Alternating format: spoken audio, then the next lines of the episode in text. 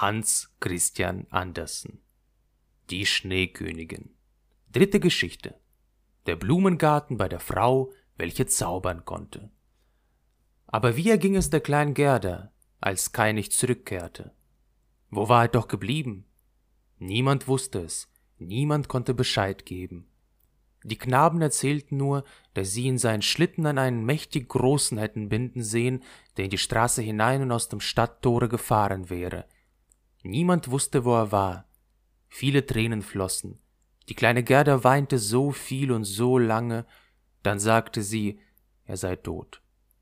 Er wäre im Fluss ertrunken, der nahe bei der Schule vorbeifloß. Oh, das waren recht lange, finstere Wintertage. Nun kam der Frühling mit wärmerem Sonnenschein. Kai ist tot und fort, sagte die kleine Gerda. Das glaube ich nicht, antwortete die Sonne. Er ist tot und fort, sagte sie zu den Schwalben. Das glauben wir nicht, erwiderten diese, und am Ende glaubte die kleine Gerda es auch nicht.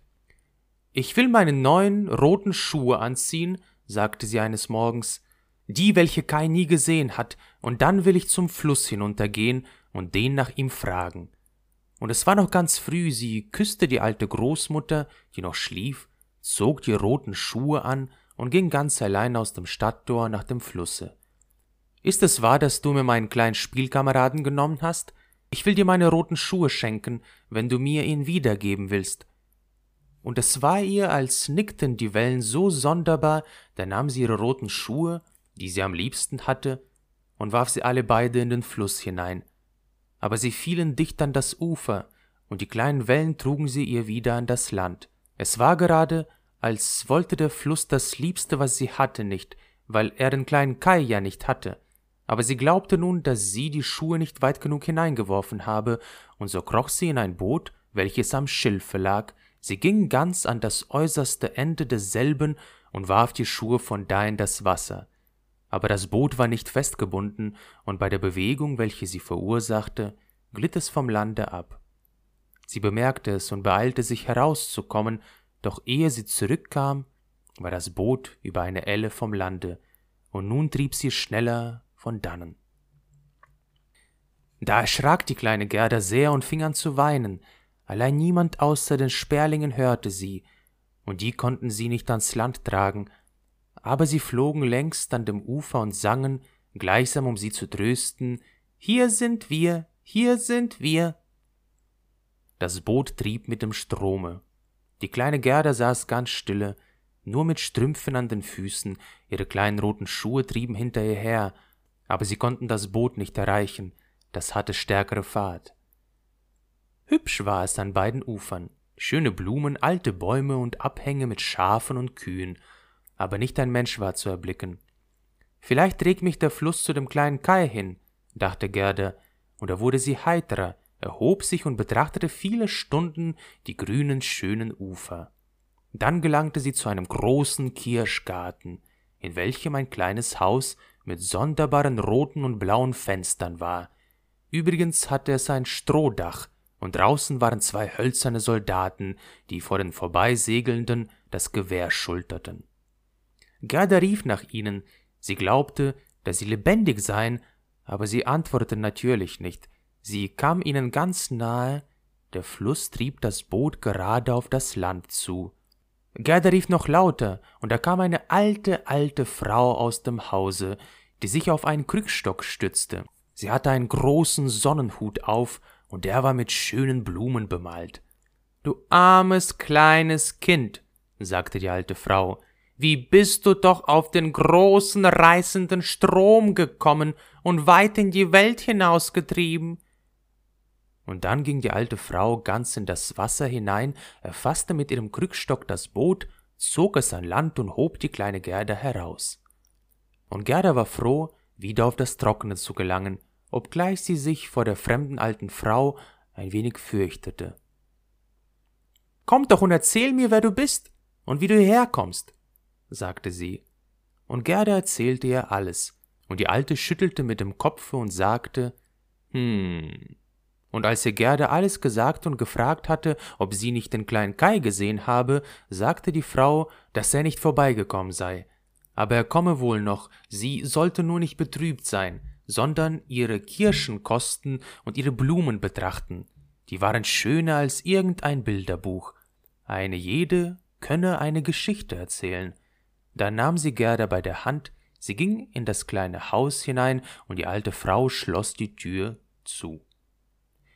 Die Fenster lagen sehr hoch, und die Scheiben waren rot, blau und gelb, das Tageslicht schien mit allen Farben so sonderbar herein, aber auf dem Tische standen die schönsten Kirschen, und Gerda aß davon, so viel sie wollte, denn das war ihr erlaubt. Während sie aß, kämmte die alte Frau ihr Haar mit einem goldenen Kamme, und das Haar ringelte sich und glänzte so herrlich gelb rings um das kleine, freundliche Antlitz, welches so rund war und wie eine Rose aussah. Nach einem so lieben kleinen Mädchen habe ich mich schon lange gesehnt, sagte die alte Frau. Nun wirst du sehen, wie gut wir miteinander leben werden. Und so wie sie der kleinen Gerda das Haar kämmte, vergaß Gerda mehr und mehr ihren Pflegebruder Kai.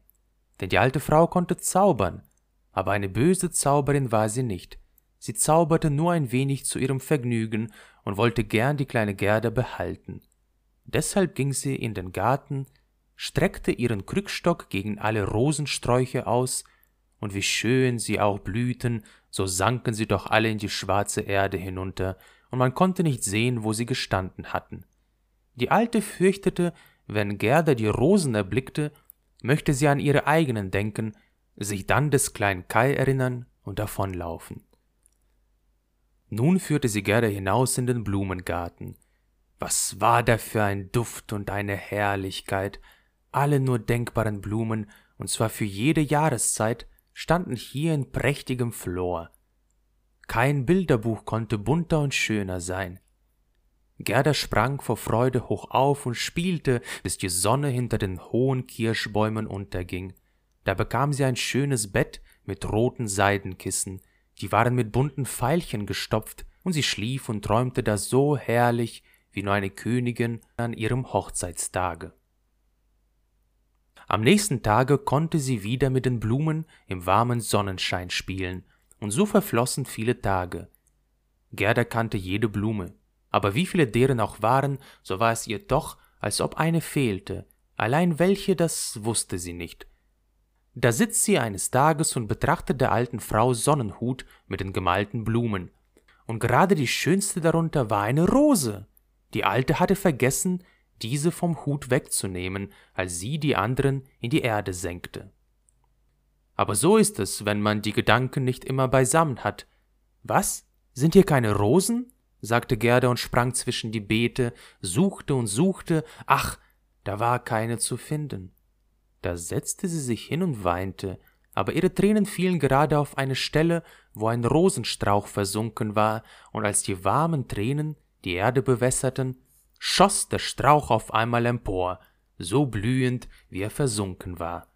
Und Gerda umarmte ihn, küsste die Rosen und gedachte der herrlichen Rosen der Heim und mit ihnen auch des kleinen Kai. Oh, wie bin ich aufgehalten worden, sagte das kleine Mädchen. Ich wollte ja den kleinen Kai suchen. Wisst ihr nicht, wo er ist? fragte sie die Rosen. Glaubt ihr, er sei tot? Tot ist er nicht, antworteten die Rosen. Wir sind ja in der Erde gewesen, dort sind alle Toten, aber Kai war nicht da. Ich danke euch, sagte die kleine Gerda und ging zu den anderen Blumen hin, sah in deren Kelch hinein und fragte, Wisst ihr nicht, wo der kleine Kai ist? Aber jede Blume stand in der Sonne und träumte ihr eigenes Märchen oder Geschichtchen. Davon hörte Gerda so viele, viele, aber keine wusste etwas von Kai. Und was sagte denn die Feuerlilie? Hörst du die Trommel bum bum? Es sind nur zwei Töne, immer bum bum. Höre der Frauen Trauersang, höre den Ruf der Priester. In ihrem langen roten Mantel steht das Hinduweib auf dem Scheiterhaufen.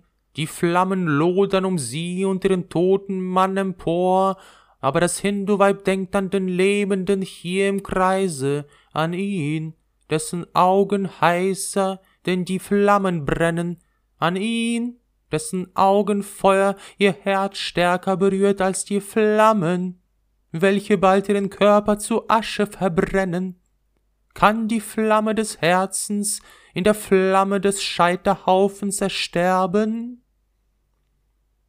Das verstehe ich durchaus nicht, sagte die kleine Gerda. Das ist mein Märchen, sagte die Feuerlilie. Was sagte die Winde?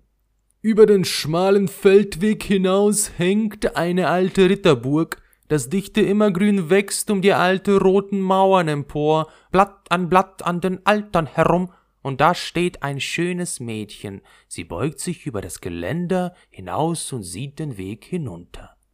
Keine Rose hängt frischer an den Zweigen als sie, keine Apfelblüte, wenn der Wind sie dem Baume entführt, schwebt leichter dahin als sie. Sie rauscht das prächtige Seidengewand. Kommt er noch nicht? Ist es Kai, den du meinst? fragte die kleine Gerda. Ich spreche nur von meinem Märchen, meinem Traume, erwiderte die Winde. Was sagte die kleine Schneeblume? Zwischen den Bäumen hängt an Seilen das lange Brett. Das ist eine Schaukel. Zwei niedliche kleine Mädchen, die Kleider sind weiß wie der Schnee, lange grüne Seidenbänder flattern von den Hüten, sitzen und schaukeln sich. Der Bruder, welcher größer ist als sie, steht in der Schaukel. Er hat den Arm um das Seil geschlungen, um sich zu halten, denn in der einen Hand hat er eine kleine Schale, in der andern eine Tonpfeife. Er bläst Seifenblasen, die Schaukel geht und die Blasen fliegen mit schönen, wechselnden Farben. Die letzte hängt noch am Pfeifenstiele und biegt sich im Winde. Die Schaukel geht, der kleine schwarze Hund, leicht wie die Blasen, erhebt sich auf den Hinterfüßen und will mit in die Schaukel. Sie fliegt, der Hund fällt, bellt und ist böse. Er wird geneckt, die Blasen bersten, ein schaukelndes Brett, ein zerspringendes Schaumbild ist mein Gesang. Ist es möglich, dass es hübsch ist, was du erzählst, aber du sagst es so traurig und erwähnst den kleinen Kai gar nicht? Was sagen die Hyazinthen?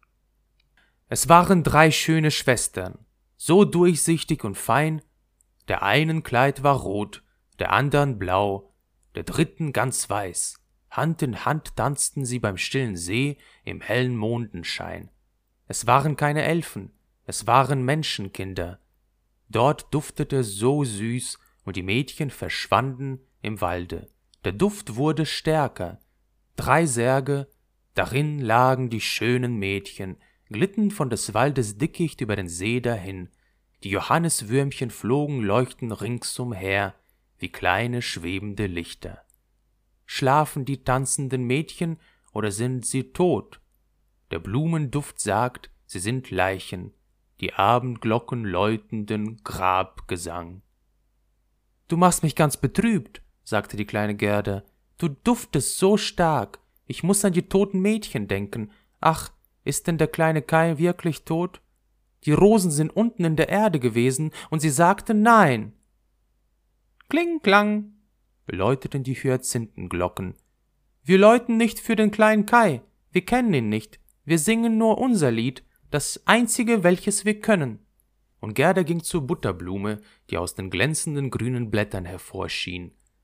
Du bist eine kleine helle Sonne, sagte Gerda. Sage mir, ob du weißt, wo ich mein Gespielen finden kann und die Butterblume glänzte so schön und sah wieder auf Gerda. Welches Lied konnte wohl die Butterblume singen? Es handelte auch nicht von Kai. In einem kleinen Hofe schien die liebe Gottessonne am ersten Frühlingstage so warm, die Strahlen glitten an des Nachbarhauses weißen Wände hinab, dicht dabei wuchs die erste gelbe Blume und glänzte golden in den warmen Sonnenstrahlen. Die alte Großmutter saß draußen in ihrem Stuhle, die Enkelin, ein armes, schönes Dienstmädchen, kehrte von einem kurzen Besuche heim, sie küsste die Großmutter, es war Gold, Herzensgold in dem gesegneten Kusse. Gold im Munde, Gold im Grunde, Gold in der Morgenstunde, sieh, das ist meine kleine Geschichte, sagte die Butterblume. Meine arme alte Großmutter, seufzte Gerda. Ja, sie sehnt sich gewiss nach mir und grämt sich um mich, ebenso wie sie es um den kleinen Kai tat. Aber ich komme bald wieder nach Hause, und dann bringe ich Kai mit. Es nützt zu nichts, dass ich die Blumen frage, die wissen nur ihr eigenes Lied, sie geben mir keinen Bescheid. Und dann band sie ihr kleines Kleid auf, damit sie rascher laufen könne. Aber die Pfingstlilie schlug ihr über das Bein, indem sie darüber hinsprang, da blieb sie stehen, betrachtete die lange gelbe Blume und fragte, Weißt du vielleicht etwas? Und sie bog sich ganz zu Pfingstlilie hinab. Und was sagte die? Ich kann mich selbst erblicken, ich kann mich selbst sehen, sagte die Pfingstlilie. Oh oh, wie ich rieche. Oben in dem kleinen Erkerzimmer steht, halb angekleidet, eine kleine Tänzerin. Sie steht bald auf einem Beine, bald auf beiden. Sie tritt die ganze Welt mit Füßen. Sie ist nichts als Augentäuschung. Sie gießt Wasser aus dem Teetopf auf ein Stück Zeug aus, welches sie hält. Es ist der Schnürleib. Reinlichkeit ist eine schöne Sache. Das weiße Kleid hängt am Haken. Das ist auch im Teetopf gewaschen und auf dem Dache getrocknet. Sie zieht es an und schlägt das safrangelbe Tuch um den Hals. Nun scheint das Kleid noch weißer. Das Bein ausgestreckt, sieh, wie sie auf einem Stiele sprang. Ich kann mich selbst erblicken, ich kann mich selbst sehen. Darum kümmere ich mich gar nicht, sagte Gerda. Das brauchst du mir nicht zu erzählen. Und dann lief sie nach dem Ende des Gartens. Die Türe war verschlossen, aber sie drückte auf die verrostete Klinke, so dass diese losging. Die Türe sprang auf und die kleine Gerda lief auf bloßen Füßen in die weite Welt hinaus. Sie blickte dreimal zurück, aber niemand war da, der sie verfolgte. Zuletzt konnte sie nicht mehr laufen und setzte sich auf einen großen Stein, und als sie sich umsah, war es mit dem Sommer vorbei. Es war Spätherbst. Das konnte man in dem schönen Garten gar nicht bemerken, wo immer Sonnenschein und Blumen aller Jahreszeiten waren. Gott, wie habe ich mich verspätet, sagte die kleine Gerda. Es ist ja Herbst geworden, da darf ich nicht ruhen. Und sie erhob sich, um zu gehen. Oh, wie waren ihre kleinen Füße so wund und müde. Ringsumher sah es kalt und rauh aus, die langen Weidenblätter waren ganz gelb, und der Tau tröpfelte als Wasser herab ein Blatt fiel nach dem anderen ab. Nur der Schlehendorn trug noch Früchte, die waren aber herbe und zogen den Mund zusammen. Oh, wie war es grau und schwer in der weiten Welt.